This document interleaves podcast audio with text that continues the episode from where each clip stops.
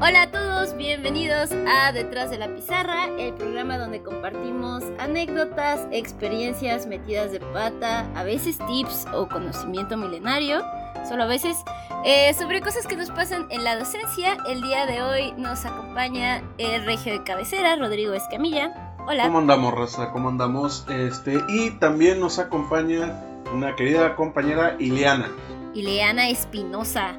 Hola. Eh, Ileana Espinosa para nosotros es el ejemplo de una mujer emprendedora mexicana, pero seguro voy a omitir cosas, entonces platícanos un poquito de quién eres y qué has hecho hasta ahora, Ileana. No tienes que empezar desde la cuna, si quieres empieza desde qué estudiaste. Rayos. la, la cuna es la parte más interesante, pero está bien, me la voy a saltar. Soy diseñadora industrial, egresada del TEC de Monterrey. Me he dedicado mucho a diseño de stands, de mobiliario, eh, un poco de escenografía y soy profesora también. Tengo una pequeña empresa, está ella también en la cuna y este, pues ahí la llevamos, ¿no? Se llama La Espinita y hacemos encuadernación, que es una de mis pasiones que decidí perseguir. Pasa que inicié mi carrera como diseñadora en empresas, ¿no? Como es lo común. Eh, eventualmente salí de ahí y la verdad es que decidí abandonar un poco la vida Godín. Esto de el horario de entrada y el horario de salida dejó de ir conmigo. Entonces continué ese mismo camino, eh, pero de una manera justamente independiente, ¿no? Un poco diseñando lo mismo, dedicándome a lo mismo, clientes muy similares pero eh, pues ahora sí por mi cuenta. Y en la violenta vida del freelanceo. Y del adulto. Y del adulto. no menos violenta. Ah, ¡Qué terror! Es un, un, minuto de silencio por la vida de infante. ok, ¿y qué te acercó a la docencia? Híjole, no sé si decirlo en público. Sí. Si no lo editamos, no te preocupes. Me acercó a la docencia eh, la casualidad y la causalidad, creo yo. No sé si esto es... Mira, Nadia, no voy a permitir que me obligues a, a omitir mi infancia, así que la voy a contar. no sé si esto le pasa a todos los niños o le pasó al menos a todos los profesores. Pero yo de chiquita sí jugaba mucho a la escuelita y era una completa tirana. Eh, jugaba con mis primos, fui hija única 12 años, entonces pues mis primos eran mis hermanitos, ¿no? Ajá. Y a la hora de jugar a la escuelita yo era siempre la maestra y recuerdo que era una verdadera tirana, pobrecitos. Pero no sé, no sé si eso le pasa a todos los niños, pero creo que sí fue... Eh, era algo que disfrutaba, eso era un juego que disfrutaba. A la hora de elegir carrera, sí estuve inclinada un tiempo por la docencia, pero la verdad es que pues elegí otro camino. Eh, cuando salgo de trabajar de la última empresa en la que trabajé, la verdad es que estaba agotada, ¿no? O sea, trabajaba eh, muchísimas horas, a veces de 7 de la mañana a 11 de la noche o más. Eh, y me había como desapegado mucho de mi vida social y familiar. Entonces salgo de este trabajo y decido tomarme al menos un semestre para descansar un poco. Y así fue como llegué a la docencia. En ese momento se abrió una vacante. ¿Sabes?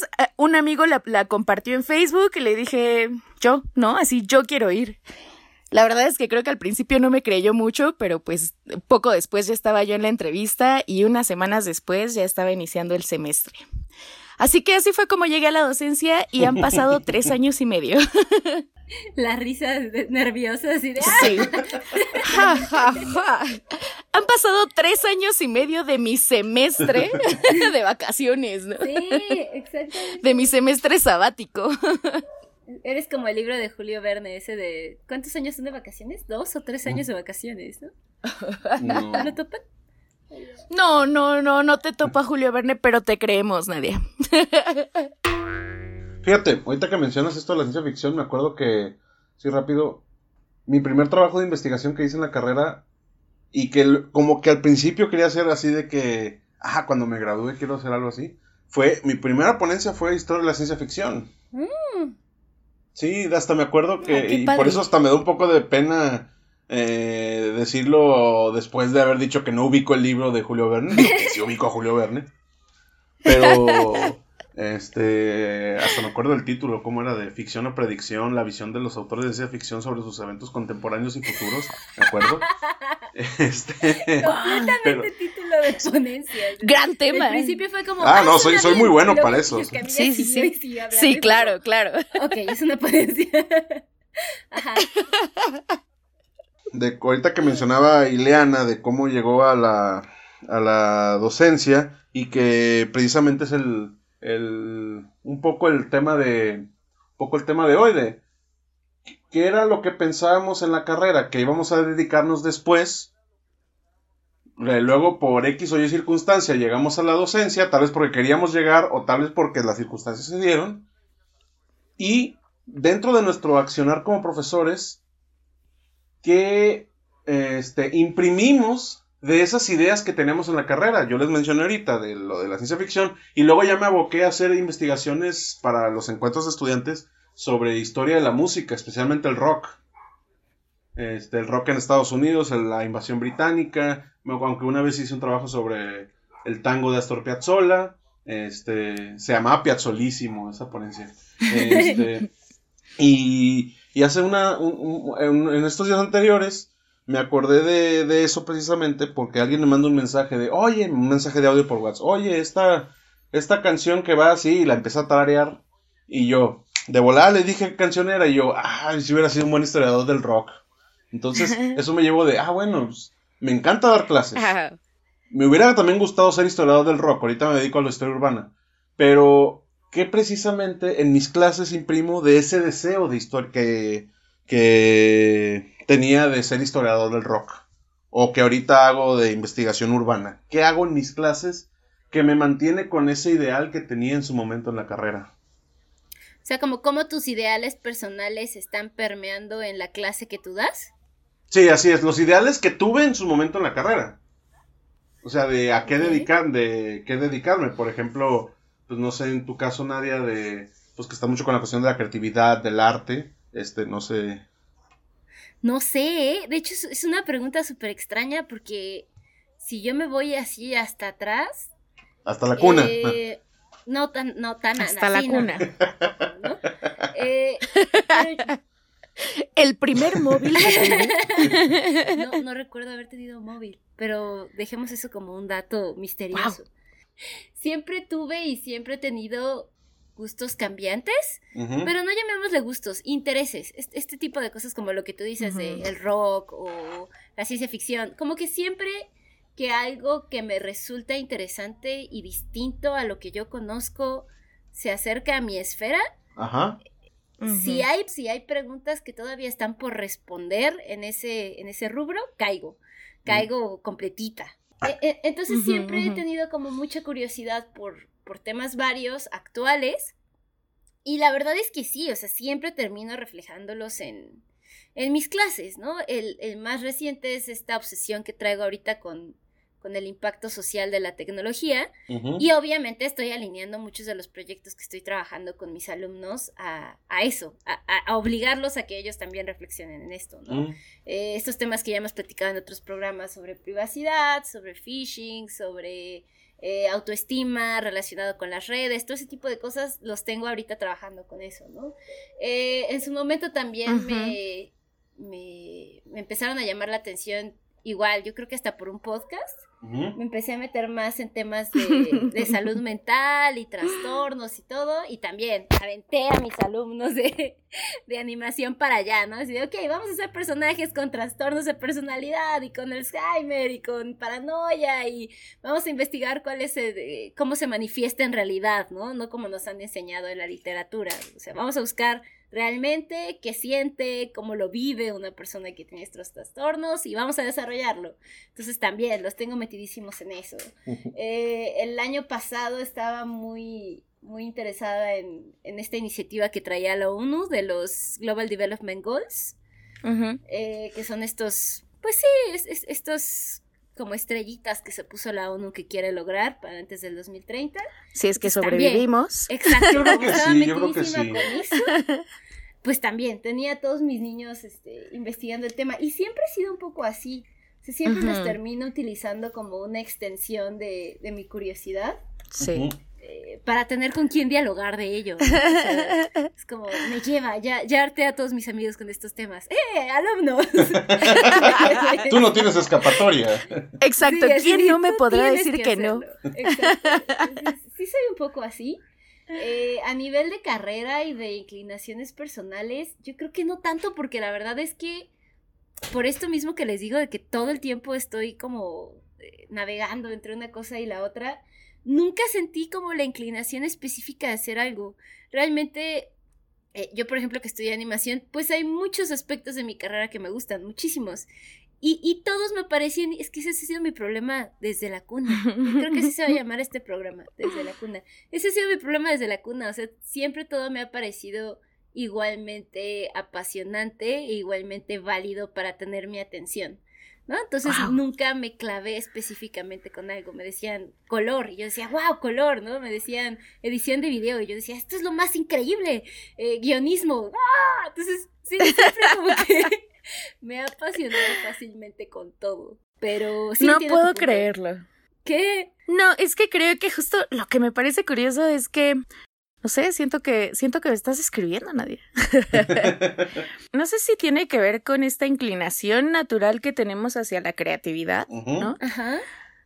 Eh, que, ¿qué es eso, no? Como, como esa mm, atracción a todo. Ajá. todo es interesante. También es algo muy del diseño, del diseñador. Seguro. Sí, seguro. Yo definitivamente creo que ese es uno de los motivos por los que me encanta mi carrera y tal vez uno de los motivos por los que elegí mi carrera. O sea, al final como diseñador industrial hay tantas, eh, tantos aspectos, ¿no? Del diseño a los que puedes dedicarte, que tienes la oportunidad de aprender de todo. Eh, cada uno de tus clientes es el que está especializado en algo o cada uno de los proyectos a los que te dedicas es el específico, ¿no? Sí, tienes Y tú eres como, exacto, tú eres una especie de invitado que tiene como esta oportunidad de aprender de ese mundo. Y eso está padrísimo. sí, estoy completamente de acuerdo. Qué interesante. Incluso alguna vez, la verdad es que yo alguna vez en mi juventud en los 20, pues, para no, para, para que no piensen que ya tengo así como 80 años. Pero bueno, cuando tenías, cuando estabas en tus 20, porque luego se entiende en, mis 20. Ah, sí, sí, bueno, también podría ser, no, no es cierto. Cuando, cuando yo tenía este alrededor de 20 años, me acuerdo que eso me conflictaba. Porque sí hubo un momento en mi vida en el que dije, creo que no sé quién soy, creo que no sé cómo realmente hacia dónde me dirijo, ¿no? Porque tal vez sería más fácil que solo una cosa me interesara o solo una cosa me apasionara. Sí, la hiperespecialización. Pero, ajá, ¿no? Pero descubro cualquier cosita, como dices, ¿no? Si cualquier este. cualquier aspecto nuevo del mundo. Y ahí estoy. Y justo en esa época, se los voy a buscar a ver si lo podemos compartir, pero vi una conferencia en TED que hablaba justo de eso, ¿no? De que hay gente que precisamente solo es así, ¿no? Eh, tiene como esta, este interés, esta pasión, no por una sola cosa, sino por el aprendizaje y el descubrimiento de muchas cosas. Y que justo hay muchas personas que, se, que sienten que no están cumpliendo sus objetivos, ¿no? O cumpliendo este camino que creemos que tenemos que, que tenemos que seguir como adultos eh, porque no tienen como un punto fijo al cual dirigirse, ¿no? Ajá. Pero realmente como que la persona que daba la conferencia decía justamente lo ideal es eso, ¿no? Para ti que eres así, lo ideal es encontrar aquello en donde no te quedes atrapado en, en un solo aspecto, ¿no? En una sola cosa. ¿Sí? sí. Cambió mi vida esa conferencia. Y está padre, porque la verdad es que una vez que entiendes eso de ti mismo, que lo sabes, creo que tienes justo la libertad de dedicarte a todo lo que quieras, ¿no? Sin sentir que estás perdiendo el tiempo, que estás perdido tú, ¿no? Fíjate que yo me acuerdo me acuerdo que un, un colega que ustedes conocen, Coco, este, una vez yo le pregunté, no la película, este, para nuestra audiencia, digo, por las fechas en las que va a salir esta, este podcast, pues, este, Puede este, estar fresco. Ajá. eh, una vez le dije, oye, porque pues este. ¿Cómo, ¿Cómo haces tú pues, para llevarte así más chido con tus grupos? Porque no que yo nunca me lleve bien, no, pero, o sea, él veía que lo alivianaba más y me decía, tú diviértete, diviértete. Y, y eso también fue algo que a mí me, me que dices, "Ay, pues es cierto. Y fue desde ahí, o, o donde ahí reafirmé, igual ya lo estaba haciendo, pero ahí lo reafirmé, de empezar a poner cosas, no, no decir que antes no ponía cosas de mí en la clase, pero más bien sobre, o sea, cómo los temas, este, así, ellos aprenden, pero yo también aprendo mientras lo investigo, y no solamente por el tema que estoy investigando, sino también Claro. de las formas de dar clase. Y por ejemplo, así rápido, un empezaba a, a, no sé, si vemos geografía de México, ah, pues lo pongo con fútbol. A mí me gustaría hacer esa actividad. Y si veíamos Segunda Guerra Mundial, la propaganda de la Segunda Guerra Mundial, ah, bueno, les pongo caricaturas de los Looney Tunes o de Disney o de esa época y cómo eran propaganda. Y no solamente para la clase, sino porque también a mí me hubiera, hubiera gustado aprender de esa manera. Eh, ahorita que mencionas esto me acuerdo de dos cosas. Una, que esta semana en internet se hizo súper viral. Eh, la profesora que estaba haciendo sus clases de física usando datos de la Fórmula 1, ¿no la vieron? No. ¿No? Es, se llama Paula Jimena García, es de la Ciudad de México. Ajá. Y sus alumnos subieron que de ejemplo había puesto datos reales de lo que estaba pasando la semana pasada aquí en México de la Fórmula 1. Órale. Y entonces todo el mundo así como, wow, como que nunca nadie, ningún profesor en la vida se le hubiera ocurrido. O sea, muchas felicidades a, a Paula, pero como si de verdad nunca hubiera puesto nadie un ejemplo con datos actuales. ¿no? Claro, claro.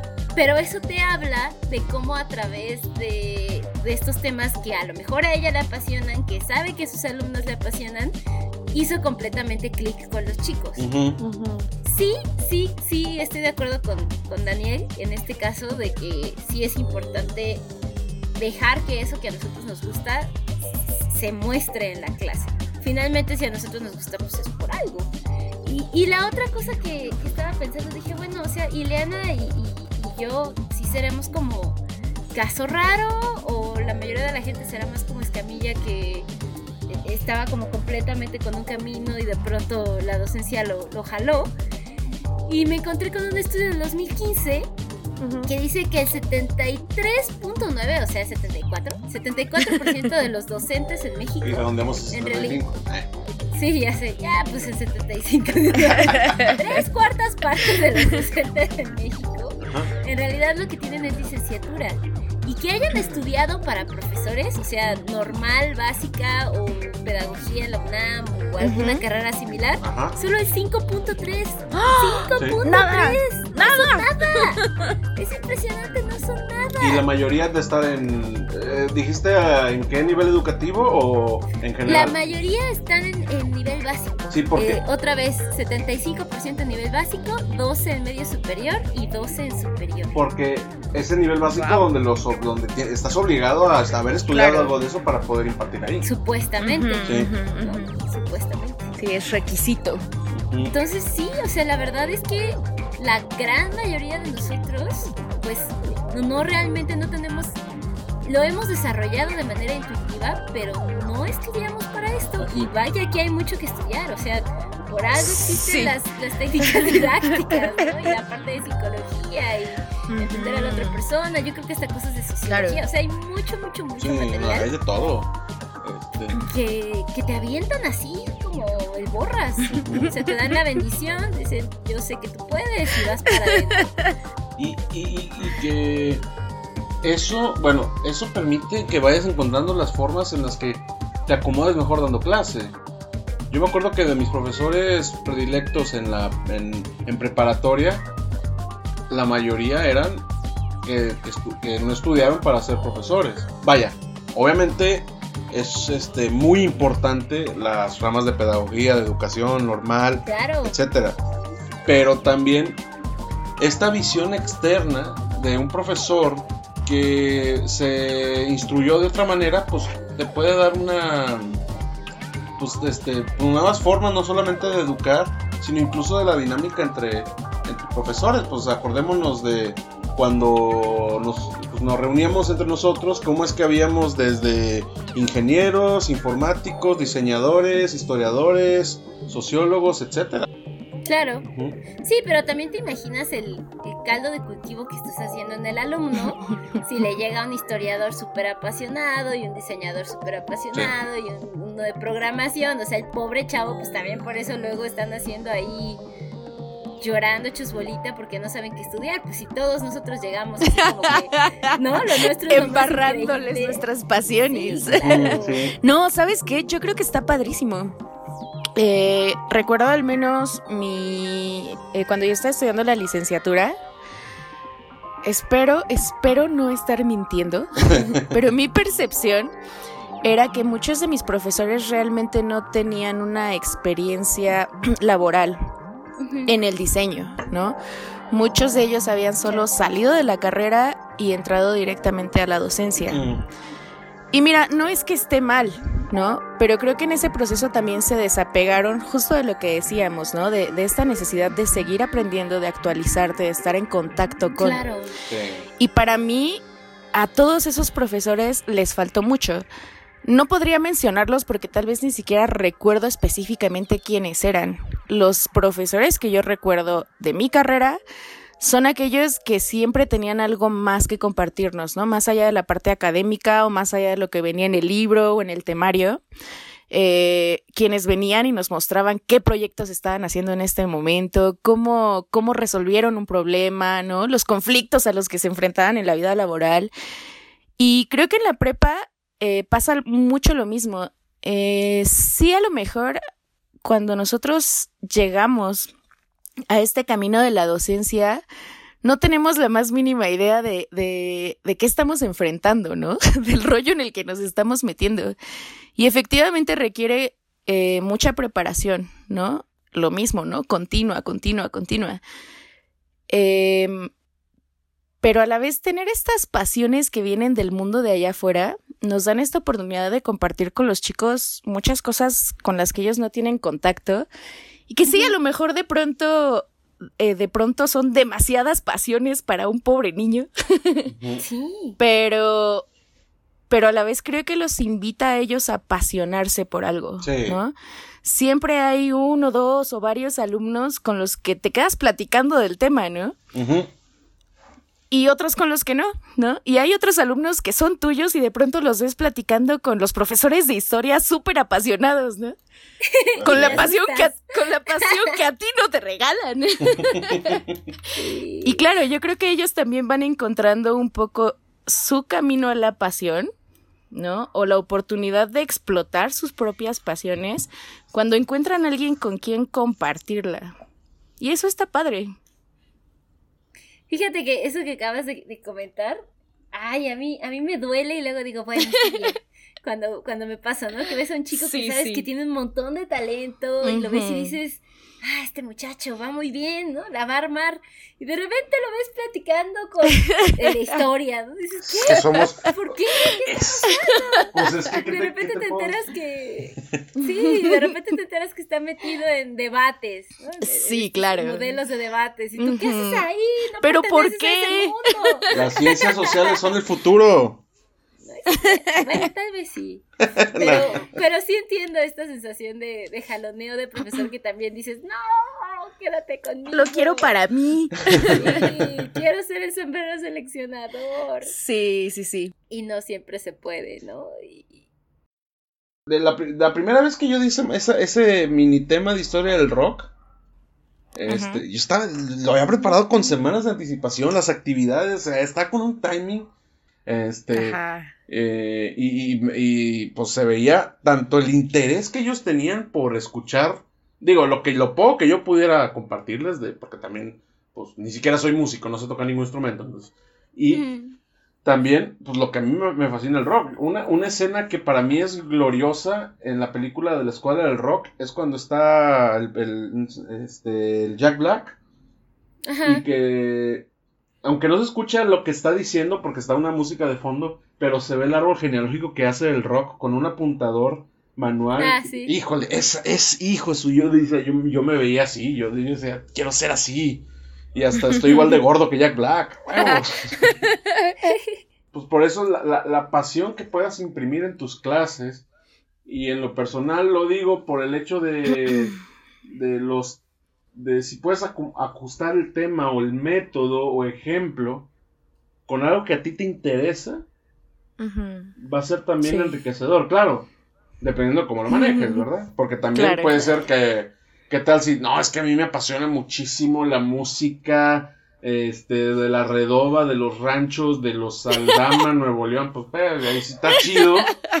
Si lo puedes manejar chido, bien chido, Claro, pero no si creo encuentras- que tenga mucho éxito en, en- en los alumnos de ahorita, en mi caso cuando estaba en la Ciudad de México, en los profesores de la Ciudad de México, ¿no?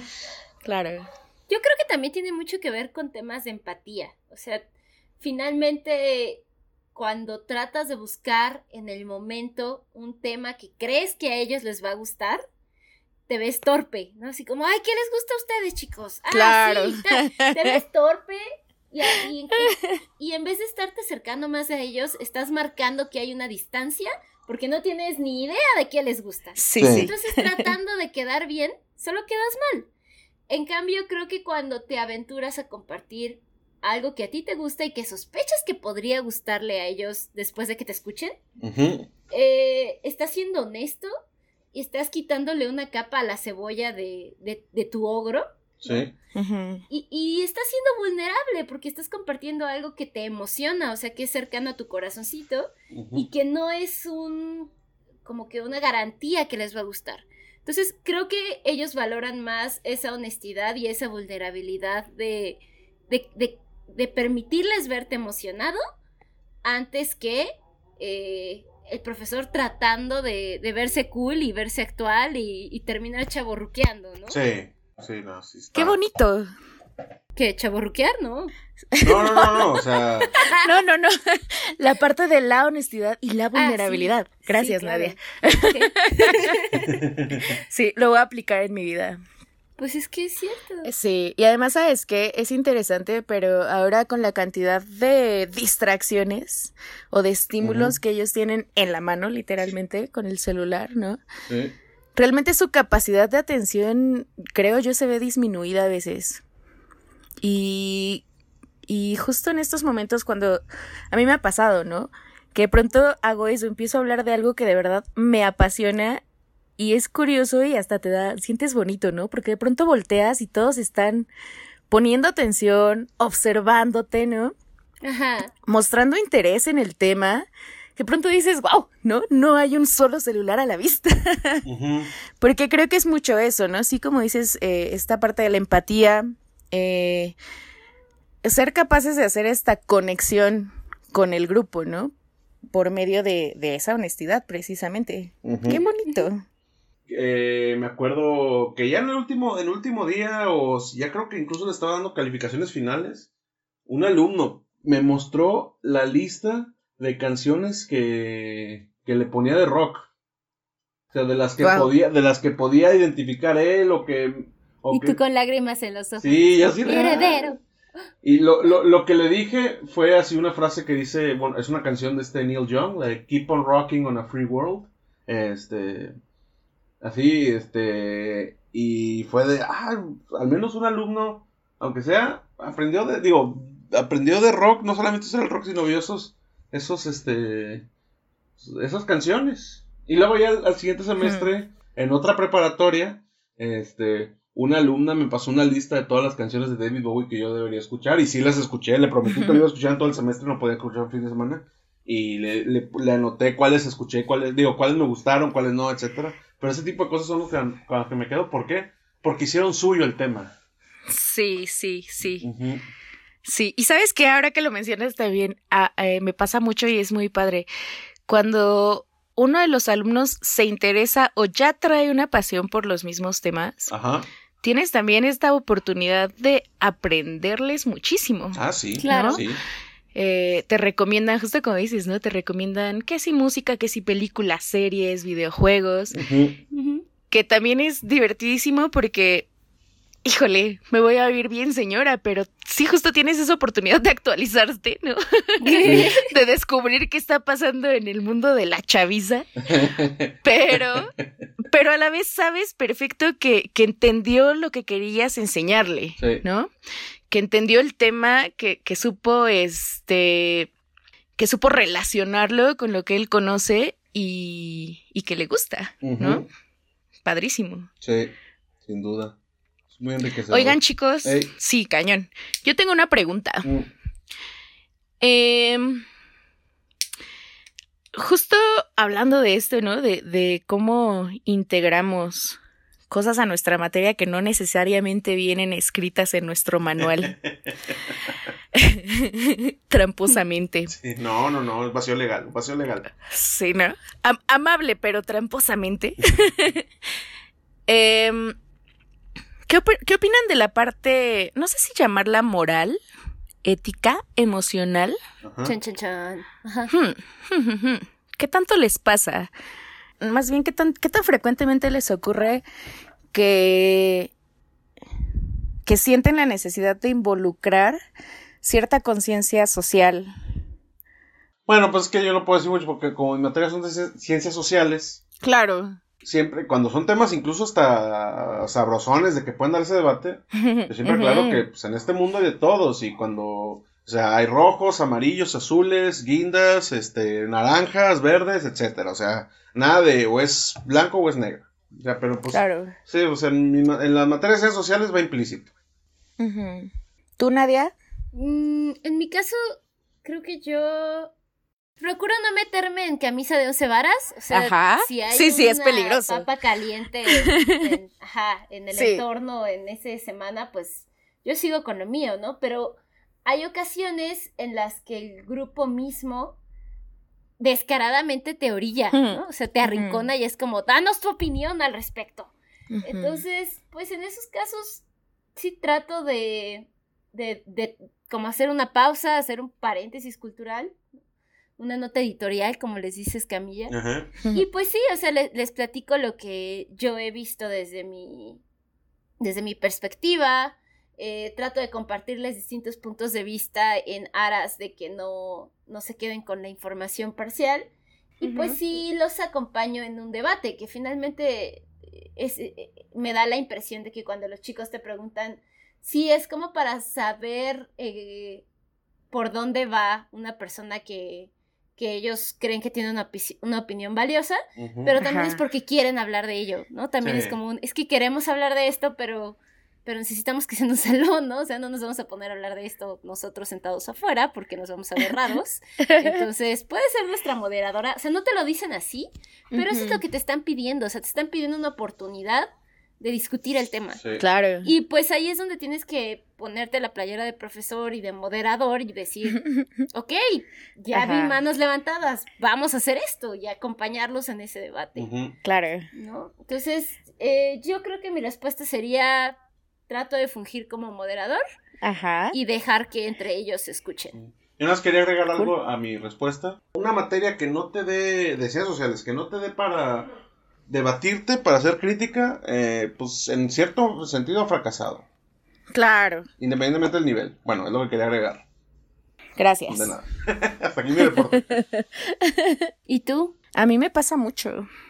Eh, pero sí, es cierto. Eh, generalmente se da a partir de alguna situación que a ellos mismos les, les preocupa, ¿no? Pues bueno, lo vivimos mucho también con, con, la cuestión del terremoto, no hace mucho, ¿no? como tener la oportunidad de abordar estos temas de, de empatía, ¿no?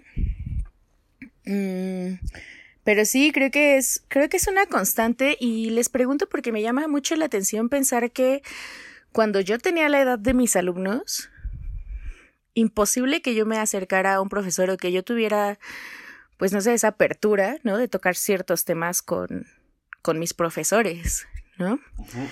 Tener este tipo de comunicación que no se limita nada más a la materia. Sí, pues, pues, va, va, va muy, muy ad hoc a lo que te apasiona, o sea, eso es lo que el alumno le trae intrigado, le apas tal no sé si apasiona, pero le, le interesa, como dice Nadia, o sea, quieren ver una opinión de alguien que valora, de la que valoran su opinión. No solamente que ven como autoridad, sino que dicen, ah, esta persona tiene el bagaje y el criterio suficiente como para que, pues para, a ver qué, a ver qué me dice, ahora sí que, que a ver qué, qué, me, qué me A ver qué piensa. A ver qué piensa, ¿no? este, claro. En lo que en lo que estoy en desacuerdo con nadie es que afuera se puede platicar chido en la, calle, así unas caguamas en la banqueta. ah, nosotros sí, pero los alumnos a veces se detienen. Ah, ok, ok, ok, ya, ya, porque está chido caguamear y discutir eso. Si son menores de edad, no caguamen. Eso, sí, no. no, no, no, pero sí. Se presta de una manera más ordenada en el salón de clase, no solamente por la autoridad del profesor, sino porque también pues están los compañeros con los que comparten diario y quieren también pues escuchar su opinión, pero como son treinta y tantos, pues hay alguien que les va a decir, mira, a ver, tú primero toca, toca, toca, toca, toca. Sí. Pues yo creo que a manera de conclusión, yo sí me quedaría con esto, ¿no? De sí aventurarse, sí compartir, estar consciente de que no a todos les va a gustar y eso es normal y está bien. Sí. Eh, pero que sí, o sea, no tiene nada de malo compartir un poco de nuestras pasiones con nuestros alumnos, ¿no? Sí, sí, se puede acoplar. Claro. Para matar los pájaros de un tiro, para hacer empatía y avanzas en, pues, avanzas este, en la formación del alumno. Sí, sí se sigue apareciendo al plan de materia, increíble. Sí. O lo puedes modificar Básicamente como cierta persona. Encontrar la manera de, ¿no? De, de enseñarles a la vez que compartes un mundo que no es el de ellos. ¿no? Eso está padre. Y creo que yo también, para efectos de lo mismo, podría concluir eso. Creo que como docentes también tenemos cierta... Ay, no sé si llamarle responsabilidad, pero así le voy a llamar. Sí. De eso, de, de seguir descubriendo el mundo, ¿no? De darnos la oportunidad ah, de sí, uno, lo que no, lo que nos queda claro a todos es que aprendemos de ellos. Pero también no, no limitarnos Sí, el ah. primero que tiene que seguirse actualizando es el Exacto, ¿no? En tu tema y en muchos otros. Porque además creo que también tocando este tema de la empatía, ¿no? Eh, abrirte a, a, cosas que realmente no, no están ligadas a tu mundo, te hace aprender mucho más también del ser humano, ¿no? Y entender mucho mejor al ser humano y poder comunicarle esa empatía a tus alumnos, creo yo. Sí. Ese sería mi consejo del día de hoy. Yo ya me quedé con esa frase de haz que lo hagan suyo. Digo, no obligarlos, el que lo quiera hacer suyo. Claro. Y si no, pues ni modo, así como pues no te gustan ciertos temas, a ellos no les va a gustar ciertos temas, X. Claro. Hay de todo, hay como dicen, ¿qué? De, de, de rojo, de chile, de dulce, de manteca. Estás tratando de hablar de tamales, bien. Estoy tratando de hablar chilango, hace mucho que no hablo chilango. Pero sí, esa es mi conclusión, que lo trata de hacer suyo y imprime tu pasión en, tu materia. Y si puedes meterlo en el plan de estudios, modificándolo un poco, haciendo un vacío legal como yo le hice, perfecto. Eh, si quieren aprender más sobre vacíos legales y cómo modificar sus planes de estudio, tenemos un episodio específico sobre ello que se llama Planeación. Está entre el capítulo 15 y el 20, me parece. Sí, por esas alturas. Y pues escuchen nuestros otros episodios, amigos. Eh, tenemos ya 28 episodios bajo la manga. Esto es impresionante. Nos pueden escuchar en básicamente en cualquier lugar donde les guste escuchar sus podcasts, solo por mencionar algunos, Apple Podcasts, Spotify, Google Podcasts, ustedes elijan. Y recuerden acompañarnos tanto en Facebook como en Twitter. Otro dato importante, esta semana estuvimos como invitados en la Unión Podcastera. Están, eh, están celebrando su aniversario y estuvimos ahí de invitados de Rockstars, eh, Giovanni ausente, eh, Escamilla y yo, platicando un poquito sobre este proyecto. así es. Fue una experiencia extraña. Escúchenos, escúchenos, porque de aquí a la luna, ¿eh? Uf. de aquí a conferencias en Bellas Artes. Así es. Claro. Ubíquenlos ahorita que todavía tienen un rezago de humildad. contestamos los DMs, claro. Chequen los capítulos anteriores. Muchos temas de los que se tocaron ahorita se han tocado a mayor profundidad en otros capítulos. Y también, Ileana, pues dónde te pueden seguir o de tu empresa. ¿Dónde, dónde consumimos espinitas? Este, a mí no me sigan personalmente porque, porque no tengo así como muchos límites en lo que comparto, ¿no? Así no tengo filtro, entonces no sé qué tan conveniente sea. Pero eh, si buscan libretitas o les interesa de pronto eh, aprender encuadernación, estoy en arroba laespinita.mx. ¿Mm? Por ahí dejamos tu liga también. Muchas gracias, chicos.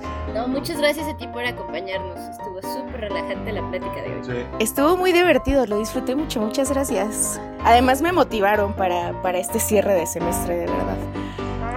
Con Sí. todo. Muy bonito, muy bonito. Muchas gracias, vamos, chicos. Vamos a darle con todo. Gracias, Emiliana. Gracias, Escamilla. Ok, y pues gracias Nadia, este, gracias a todos por escucharnos y ya saben, nos vemos, nos escuchamos todas las semanas. Hasta la próxima. Bye. Bye.